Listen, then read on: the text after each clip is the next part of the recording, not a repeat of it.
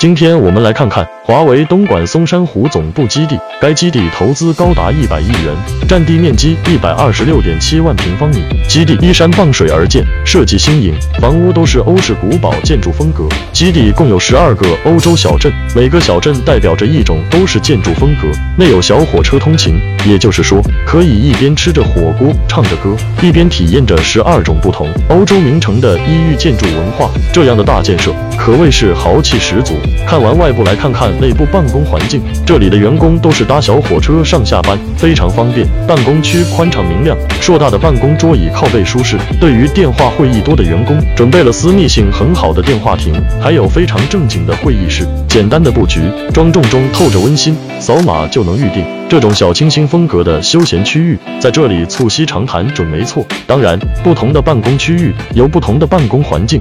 关注办公先生，带你揭秘更多世界五百强公司。